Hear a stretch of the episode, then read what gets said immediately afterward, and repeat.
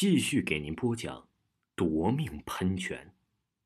刘栋急忙躲开，让赵明伟扑了个空。为什么不还我呀？你要是不还我，我一会儿就去找一瓶符水，哎，浇在这地上，破坏这里的极阴之地。刘栋提着赵明伟的魂魄，皱了皱眉头，说道：“你的魂魄上啊，还残留着一些鬼魂碎片，我打算给你清理一下。你要是不怕鬼魂的一些阴气害死，现在就拿去。”看着刘栋递过来的魂魄，赵明伟啊迟疑了起来。现在啊，他握有刘栋的把柄，只要刘栋敢伤害自己，他就毁了这个极阴之地。想到这里，赵明伟点了点头。刘栋让赵明伟先回去，等到今晚午夜再来这里。到时候刘栋就来这里做法，让赵明伟的魂魄呀先归位，绝地反击。晚上啊，这赵明伟匆匆的吃过饭，不等午夜来临，就早早的赶到了后山坡下。此时啊，周围静极了，赵明伟静静的等在路口，连大气都不敢喘。时间过得很慢，似乎午夜永远不会到来。许久，午夜终于来了。随之啊，一阵轻微的脚步声从远处传了过来。等脚步声一靠近，赵明伟啊是急促的叫了一声“刘栋”。刘栋一回头，赵明伟将一把沙土撒到了刘栋的脸上，刘栋立刻被迷住了眼。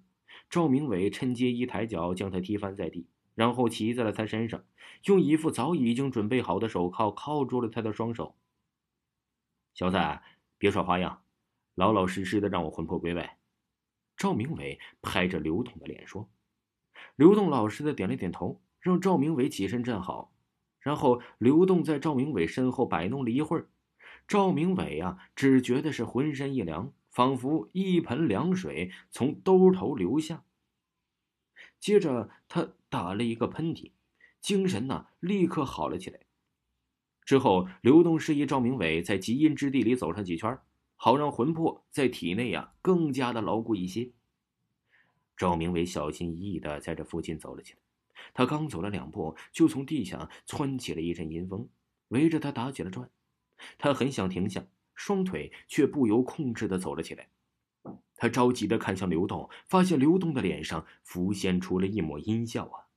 走了不到一圈，赵明伟就觉得身上越来越黏，身体也越来越沉。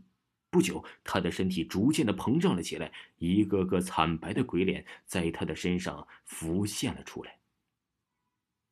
不知道走了多少圈，控制赵明伟双腿的那股力量消失了。现在他全身都布满了密密麻麻的鬼脸，身体已经臃肿不堪。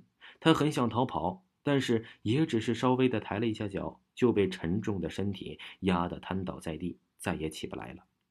刘栋走了过来，从赵明伟的身上摸出了手铐的钥匙，打开了手铐。赵明伟喘着粗气儿，咬牙切齿的问：“你要做什么？”刘栋冷冷的说：“我一直都没有想到提升喷泉压力的方法，直到我发现你的魂魄被黑色的药水泡过后会变得非常有粘性，才想起一直到你的魂魄上做手脚，让你呀把所有的病魔都吸进体内。”再把可乐、薄荷糖和药水都装进你的肚子里，用你的身体来提升喷泉的压力。说完，他从包里拿出了一大瓶可乐，朝赵明伟走去。不等刘栋靠近，赵明伟也拿出了一个大瓶子来。他虚弱的咧嘴一笑，说道：“你以为我会不防着你吗？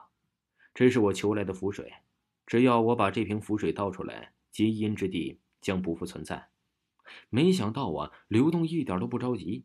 他冷冷地说：“我也早有准备了，我在这片极阴之地铺上了一层厚厚的湿泥，足够抵消你那一层浮水的威力。”你，赵明伟被鬼脸挤得扭曲的脸，此刻被气得更加扭曲了。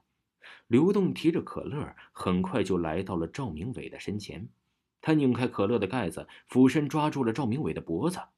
赵明伟呀，突然将一口口水吐在了刘栋的眼睛上。这刘栋啊，恶心的擦去眼睛上的口水，怒道：“死到临头了，你也就这点把戏了。”不等刘栋啊再去抓这个赵明伟的脖子，赵明伟已经将那瓶符水举到了嘴边。刘栋大惊，想上去抢，却已经来不及了。赵明伟一仰头，将一整整瓶符水呀，那是一饮而尽。符水一下肚，赵明伟身上的那些鬼魂如波涛一般汹涌的起伏起来，他们惨叫着，身上冒出了白烟他们想从赵明伟的身上逃出来，可是赵明伟的身体却像沼泽一样困住了他们。刘栋赶紧吓得蹲到了地上，用双手不停的挖着土，他想制造出喷泉，将丽丽从赵明伟体内喷出来。但不等他把坑挖好，丽丽就化作了一股青烟，从赵明伟的身上飘了出来。见丽丽魂飞魄散了，刘栋发疯一般的冲到了赵明伟的身边，和赵明伟啊是扭打在了一起。由于身体虚弱，赵明伟根本就不是刘栋的对手。很快，刘栋就骑在了赵明伟的身上，紧紧掐住了赵明伟的脖子。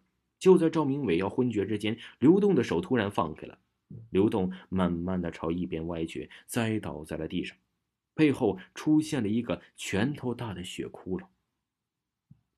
此时，一个血肉模糊的恶鬼出现在刘栋身后，他手里拿着一颗还在跳动的心脏，说道：“其实啊，要增大喷泉的压力并不难，只要将可乐、薄荷糖还有药水都装进人心里就行了。”这赵明伟听到这话，如梦大彻，不住的冲着恶鬼感激的点头。只见恶鬼猛地一挥手，用力的将赵明伟挥了出去。赵明伟呀，飞出去老远，然后重重的摔在了地上，后脑勺磕到了一块坚实的砾石，顿时鲜血在他头下蔓延开来。听众朋友，夺命喷泉到这里就为您全部播讲完毕，请您继续收听。